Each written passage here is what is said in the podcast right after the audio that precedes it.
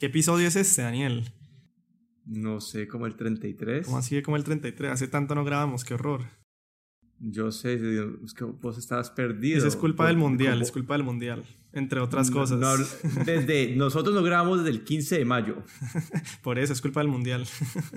Desde el 15 de mayo, dos meses. Qué horror, ¿por qué? Todo esto culpa. Ya, se me había olvidado cómo sonaba tu voz. ya se me había olvidado. Este sería el 38, episodio 38. Listo, entonces este es el episodio 38. Bienvenidos a Tecnocracia. Mi nombre es Juan Carlos Vargas. Aquí en Hilo Rosoro. Me pueden encontrar en Twitter en arroba dedorro. Y hoy vamos a hablar de... Yo quiero hablar de un tema principal que te había dicho hace mucho tiempo, que es eh, Google, que quiere sacar una... O bueno, se rumora que quiere sacar una consola. Bueno, no sabemos qué es. Quiere sacar algo alrededor de los videojuegos para competirle a Microsoft, a Sony y a Nintendo. Lo cual me parece se muy quiere se, quiere meter al mundo de los videojuegos. Básicamente quiere hacer lo que Microsoft hizo hace 20 años, cuando se metió con el Xbox al mundo de los videojuegos a competir contra Sony y Nintendo. Sí, bueno, así para, empezar hagamos un poquito de, de, información de fondo. Como que han habido muchos rumores, así ninguno fuerte. Se han, se han dicho rumores como que Google quiere prestar servicios en la nube para correr los juegos, es decir, que el procesamiento pase en la nube y no tenga que ser hecho en el, en el sistema, pues en el, en el dispositivo local. No sé cómo puedo ayudarte con eso. Excelente, me parece. ¿Qué era? ¿Alexa o Google? Google. Ah, ok, ya. Entonces, ajá, seguí. Bueno, otras, otras han sido como un dispositivo de hardware que se conecta al televisor, que es como un, es como un, eh, un Fire Stick, como un mini, una mini consola que se conecta al, televisor. Eh, otras que han sido como que enfoque más en el, en, el, en el sistema operativo de juegos de Android.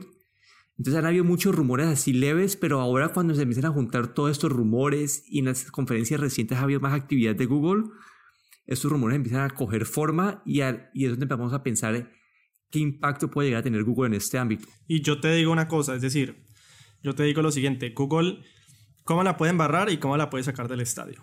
Muy fácil. Embarrarla, si saca una consola eh, basada en los juegos de Android, o sea, en el ecosistema Android, pues para que uno pueda jugar como que los juegos del celular en el, televisor, etcétera, etcétera, falla rotundamente, ahí fracasaría. Es, o sea, por ejemplo, lo que le pasó al Nvidia Shield. Eh, yo creo que si hace eso, pues no va a competir ni contra Nintendo ni contra nadie. ¿Cómo la puede sacar del estadio? De hecho, sí metiéndose de fondo en las consolas y tal vez sacando un, hardware, es decir, una, consola como tal que le pueda competir al Xbox y al PlayStation. Es muy duro, ¿por qué? Porque tiene que convencer a los desarrolladores que se volquen a su consola y que desarrollen unos para su consola, o sea que es bastante duro, es como la opción más complicada pero la veo como la ruta más directa porque pueden innovar muchísimo siendo Google. Pienso yo, eh, pues uno de los rumores era que podía ser una plataforma también de juegos de streaming como tipo Netflix para juegos, que es algo que ha intentado hacer otro, otras consolas como Sony, pero no han, pues, no han tenido éxito. Pero yo creo que Google sí puede innovar mucho en el ámbito de las consolas. No sé vos qué opinas de esto. Y a, a mí por lo menos me emociona muchísimo tener otro competidor ahí. Uno, pues porque se sube el nivel de todos los de todos los otros actores implicados y en última los consumidores son los que terminan ganando. Bueno, como que yo siento que Google no iría al mercado de las consolas porque este no es el mercado fuerte de Google. Pero el mercado de Microsoft tampoco, es decir... Bueno, espérate, Microsoft se metió al Xbox en esa época y, desde hace, desde el 2000, su mercado es, es el hardware, igual que Sony. Google aquí, ¿qué puede agregar? Google tiene su, como que, ¿cuál es el fuerte de Google? Los datos, la nube, todo el ecosistema que hay en el Internet. Entonces la pregunta es cómo puedes unir estas dos cosas.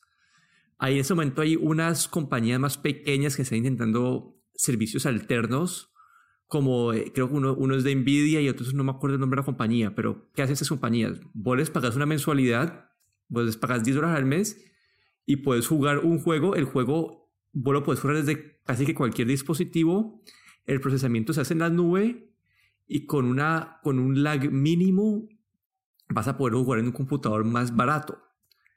Estos son experimentos que se han hecho, no, están, no son muy grandes pues porque no hay mucho apoyo financiero, no hay mucho apoyo del mercado, pero Google, que tiene acá, Google tiene sus nube, nubes alrededor del mundo y tienen la plata. Entonces ellos pueden llegar y ofrecer esto a mucha gente, pueden decir, listo, vamos a hacer esta plataforma que desde cualquier dispositivo vos puedas correr cualquier juego. Pero eso, ¿qué, ¿cómo se diferencia eso de, por ejemplo, PlayStation Now? Ah, bueno, por el, cualquier dispositivo, decís vos. Sí, vos, puedes correr tu computador en normalito, que no tiene tarjeta de, de, video buena, y puedes correr un, un, un, juego así de los más, que, los que tengan más requisitos de procesamiento. Puedes correr desde, desde tu Chromebook, podrías correr juegos. Pero yo siento que ahí no entrarían a competir con nadie, es decir, pues con, con Steam tal vez, pero no sé, creo que ese no es el camino que ellos quieren buscar. Ellos quieren buscar más el camino como de la consola física de... Pero por eso mismo. Como que coges, vendes un aparatico como un Chrome, y metes un Chromecast para el televisor. El Chromecast... es decir, que todo sea 100% en la nube. Es, pues sí. Y entonces, ¿cómo, se, eh, ¿y cómo se diferenciaría, digamos, la... Porque la acogida, por ejemplo, el PlayStation Now, porque no ha tenido mucha acogida, es porque necesitas una conexión muy alta y eso es, no es la norma para, eh, pues, la mayoría de gente en el mundo o en Estados Unidos inclusive la norma no es tener la banda ancha requerida para correr videojuegos a través de la nube. No sé, pero siento que ese es, el espacio donde ellos pueden llegar en verde a innovar. Imagínate que un mercado Google ha sido el Chromecast, ¿cierto? Es un aparatico barato que todo el mundo puede tener, o un, un aparato existente y, y, te da acceso a muchas cosas que no, que no podrías tener de otra forma. Ahora imagínate un aparato en vez de que sean 30 dólares, sean 80 dólares. Lo conectas a un televisor, a ese aparato le puedes conectar controles, así como controles de Play, y, y, se conecta a la nube, como ahí tendrías esa opción. Lo que yo te digo es, volviendo a lo de PlayStation Now, es que pues ellos lo han intentado y el problema de ellos es la parte de la conexión eh, y por esa manera es que ellos tienen juegos más viejos, no los últimos, porque necesitan una conexión muy, muy potente para correr juegos bien, por lo menos por streaming. Entonces, por eso es que considero que no sé si sea la ruta, por lo menos no ahora. Y eh, tal vez, igual, es que como te digo, para innovar hay mucho por hacer. Ellos, en, cuando yo me refiero a Netflix para juegos, pueden decir como vos pagas la mensualidad y podés tal vez descargar el juego que vos quieras. Mm, nunca lo vas a, a tener pues el juego, pero lo estás alquilando, como las películas en Netflix. Digamos, lo siguiente, vos pagas es una suscripción. No sé. Eh, mira, nosotros pensamos que Nintendo, por ejemplo, le iba a ir pésimo con el Switch por la innovación que hicieron. Le están sacando del estadio.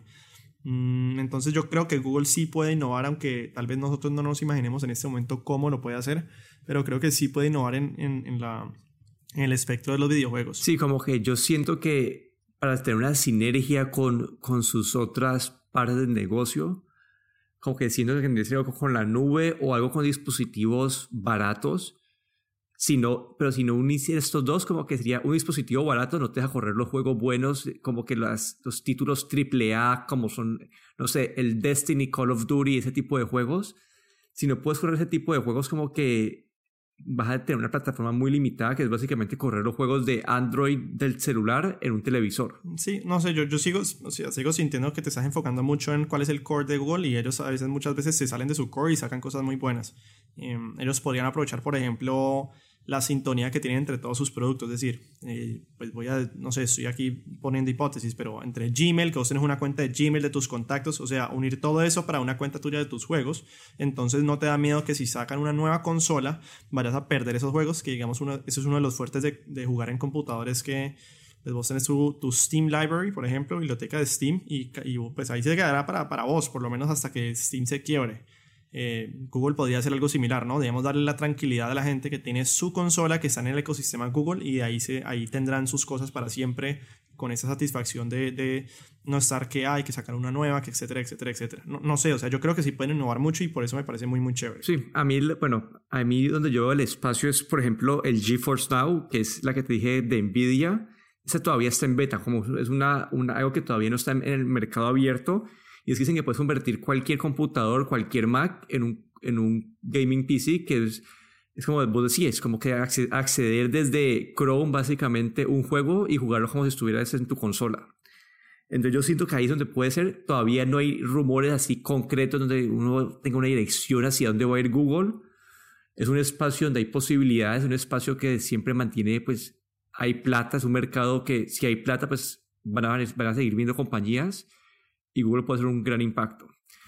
Pero hagamos un salto así relacionado a juegos, hablando de los títulos AAA, como el Call of Duty y el Battlefield. Y quiero acá mencionar como que, lo que el, el impacto o lo que ha significado Fortnite para la industria. Aunque Fortnite al, al principio salió como un juego que yo pensé, cuando vos me lo mencionaste la primera vez, decía, "Ah, es un juego como que va a ser temporal, un juego barato. sí, eso es como free que- play gratis que uno dice flojo y lo regalan porque es flojo y es gratis, básicamente. Sí, y que, y que, y que era, iba a durar como que un mes y después de eso como que ese juego nadie más lo iba a volver a jugar. Pero creo que este juego ha sido una revolución. Como que este juego salió mientras que el PUBG, mientras que ese salía, pues seguía su camino. Este fue como, un, como algo en el medio. Esta fue una copia básicamente de ellos, pero gratis y por, por ser gratis y ser de buena calidad, yo creo que por esa razón fue que se expandió tanto. Sí, y ahora, bueno, que, bueno, para los que Fortnite es un juego donde entran 100 personas en un campo de batalla enorme y, y en- entran en equipos, pues puedes jugar desde a 1 a 4 personas en un equipo y con cada, tiempo, cada vez que el tiempo va pasando, el campo de batalla se va chiquitando y es el, y el que sobrevive de último gana. Te lo resumo más fácil. Los juegos del hambre, versión videojuego, el que sobreviva de último gana. Ya, o sea, Y lo divertido de este juego es que cualquier persona lo puede jugar. Como que esto no es un juego que, que vos tengas que ser como que el pro gamer para, para disfrutarlo. No, como que muchas personas tienen estrategias distintas. Hay gente que le, que, que le gusta jugar a esconderse y tratar de quedar de último a puntos de esconderse. Y todo el mundo lo juega. Esto lo vemos como jugadores de fútbol que, que, que lo juegan, como que en, toda, en todo espacio de la vida hay alguien jugándolo.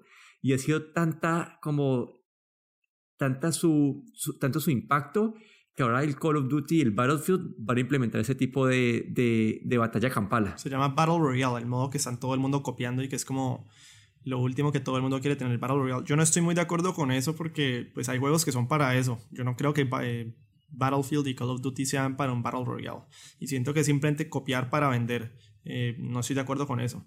Y yo creo que la pregunta tuya aquí es si los juegos como Battle eh, como Call of Duty y Battlefield van a perder el- la campaña de pues offline, digámoslo así, o sea, van a perder la capacidad que antes uno tenía de jugar un juego solo eh, por el hecho de querer vender más, que yo creo que esa es la pregunta que querés hacer.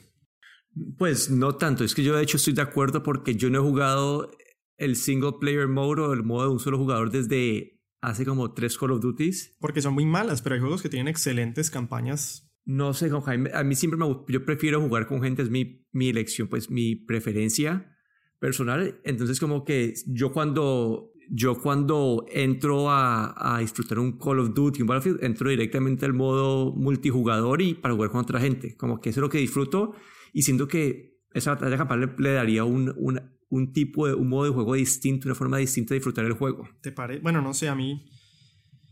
Es que siento que no innovan y es algo que le pasa a Call of Duty hace mucho tiempo, que no innova y simplemente como que sigue con lo mismo, y la repetición de la repetidera y este año será lo mismo con una adición de Battle Royale. Entonces, pues no sé. Es que, es que vos, vos sos de las personas que disfrutan el modo de, de un solo jugador, el modo historia.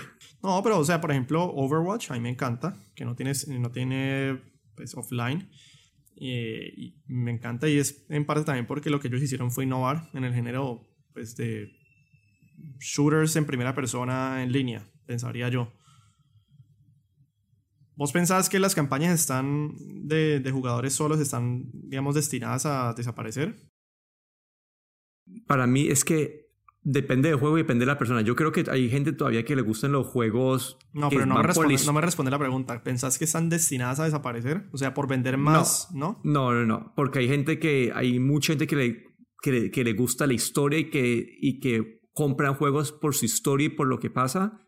Y hay- de hecho hay gente que prefiere la historia al, como que al, ¿cómo se dice? Al, a la forma de jugar. Como que, si ven eso, que de vez en cuando la historia prima encima de, de, de la jugabilidad del juego. Entonces, ¿pensás que eso que está pasando le abre las puertas a nuevos desarrolladores a crear juegos simplemente offline, mientras estos otros gigantes como Call of Duty se enfocan en el online? Sí, muchos de estos juegos así que tienen esas historias bonitas son los juegos indie. Eh, yo te había mencionado uno, siempre se me olvida el nombre, pero era uno súper oscuro. ¿Cómo se llamaba el que te decía? ¿Limbo? No, era uno que te mencionaba hace años, que era como que, bueno, ¿De qué se trata? no, ese momento no me acuerdo, pero había que te había mencionado que era un juego así independiente y como que el gameplay en sí no es el más entretenido del mundo, pero la historia como que te mantiene me- metido al juego y es como que vivir una película, más, que, más, más, más o menos. Y siento que los acá, donde los que quieren hacer la plata así fácil, son los que se van a enfocar más en el multijugador, especialmente ahora que estamos en una época donde el internet es más, este, es más asequible para todo el mundo y esos, juegos, esos modos de juego se vuelven pues, más fáciles de usar. Vení, me dejaste con la intriga. ¿Qué juego? Ay, espérate, ya, ya te digo. El juego se llama Persona. Ah, Persona 5. Ah, hizo. Dios mío, Daniel. ¿Un indie Persona 5? ¿Es en serio? No, no, no es indie, yo pensaba que era Me indie. estás bofeteando, o sea, estás bofeteando a todos los video game, eh, o sea, Dios mío, o sea, esto va a ir, esto va a ir en el podcast. Daniel Dorronzolo dijo, dijo que Persona 5 era un indie game. Dios mío, no lo puedo creer. No, cero indie. Y como yo te dije que no se veía tan chévere. No, pues me dice que, que era más de la- por, me dice que era más por la historia que por Eh, Pues es un single player game que dura como 200 horas, pero pues ha sido recibido con los scores altísimos y es cero, es cero indie, es super triple A, solo que es de Japón. Y por primera vez lo trajeron al, al occidente. hablemos de BlackBerry. Ujú. Vos decís que BlackBerry se va a morir y que se va a desaparecer. Bueno, es que volvieron a salir con un celular nuevo, Ujú, con el BlackBerry Key 2. ujú. ¿Qué es ese celular? Es un celular que tiene que cuesta como 600 dólares, es decir, está en precio de en la parte alta de los celulares con specs, con procesador, memoria y todo de un celular de, gama me- mediana, media. Y su diferenciador es el teclado. Mi pregunta es, ¿qué tanta gente hoy en día en verdad le sacan valor al teclado, ya que llevando ya como 10 años uno acostumbrado a escribir en teclados virtuales? A ver, yo te digo de una vez. Yo creo que la estrategia de ellos es, no es eh, salir para todo el mundo. Es decir, este no es un celular para un espectro gigantesco de personas y ellos ya lo saben, que por lo menos eso lo veo como positivo porque antes ellos no entendían eso. Este es un celular para una gama específica de personas que quieren su celular con teclado y saben que las ventas por ende van a ser muy pequeñas. Lo que a mí no me parece, o sea, con lo que yo no estoy de acuerdo, es que perfectamente ellos podrían llegarle a una gama muy grande de personas, pero no con ese celular, no a este precio. ¿Qué, qué pienso yo? Y lo he repetido muchas veces. Lo que hizo Motorola con el... Bueno, lo que hizo Google cuando compró Motorola con, con el Moto G. Un celular barato, muy asequible, de buena calidad, que le llegó a mucha gente y pues creo que es el más exitoso de Motorola en la historia. ¿Qué podría ser BlackBerry? Exactamente lo mismo. Tienen, ya, pueden, ya tienen acceso a Android. Eh, ellos, el hardware como tal es muy bien hecho, o sea, es de, de buena calidad. El software ya no se tienen que preocupar tanto porque pues tienen Android, ya no es con esa vaina de BlackBerry horrible. Entonces, perfectamente yo creo que podrían ser un celular de más bajo costo, con teclado, y que llegaría a una gama bastante amplia. Yo, por ejemplo, me lo compraría. No es que me haga falta, pero me parecería muy chévere tener un BlackBerry que estuviera en el costo de un Moto G, por ejemplo, 180 dólares. Yo creería que donde ellos podrían, yo estoy, yo estoy de acuerdo, como que sacan un BlackBerry como, como los que sacaban antes, pero básicamente con un sistema operativo actualizado del 2018, como que era un celular de, de 180, 200 dólares, con teclado, tal vez no la mejor pantalla del mundo, pero le aplica mucha más gente, yo creería que es una forma de mantenerse vivos, pero siento que en ese momento está ofreciendo un celular con, que por un precio más alto de lo que en verdad cuesta el celular, y esto eventualmente como que esa estrategia no les va a funcionar y van a desaparecer. Yo te repito, no creo que desaparezcan porque ellos ya saben que, que esto no es un celular para las, pues para las masas. Ellos saben que las ventas van a ser bajas, es decir, su estrategia está encaminada hacia vender poquito a cierto tipo de personas que son los que ellos están aplicando en este momento. Entonces por eso es que no creo que desaparezcan porque no los veo ahorita así por primera vez en mucho tiempo, no los veo perdidos sin saber hacia dónde se dirigen. O sea, ya saben hacia dónde se dirigen, son, van a, son ventas bajas, no van a ser el líder del mercado como lo eran antes y le van a aplicar a un segmento muy pequeño de personas que quieren seguridad y quieren el teclado, básicamente. Entonces, no, yo, yo digo que no desaparecen. Tu, tu predicción es que sí, yo digo que no. Ahora, el segundo que me había mencionado creo que era HTC. Sí, HT HTC salió con un celular nuevo y básicamente no tiene ningún diferenciador de, la, de, de los Samsung, de los LG, de los Pixel, no tiene un diferenciador claro. Ni siquiera el costo. Ni siquiera el costo, como que está al, pre- al mismo precio de los otros y entra un mercado ya lleno.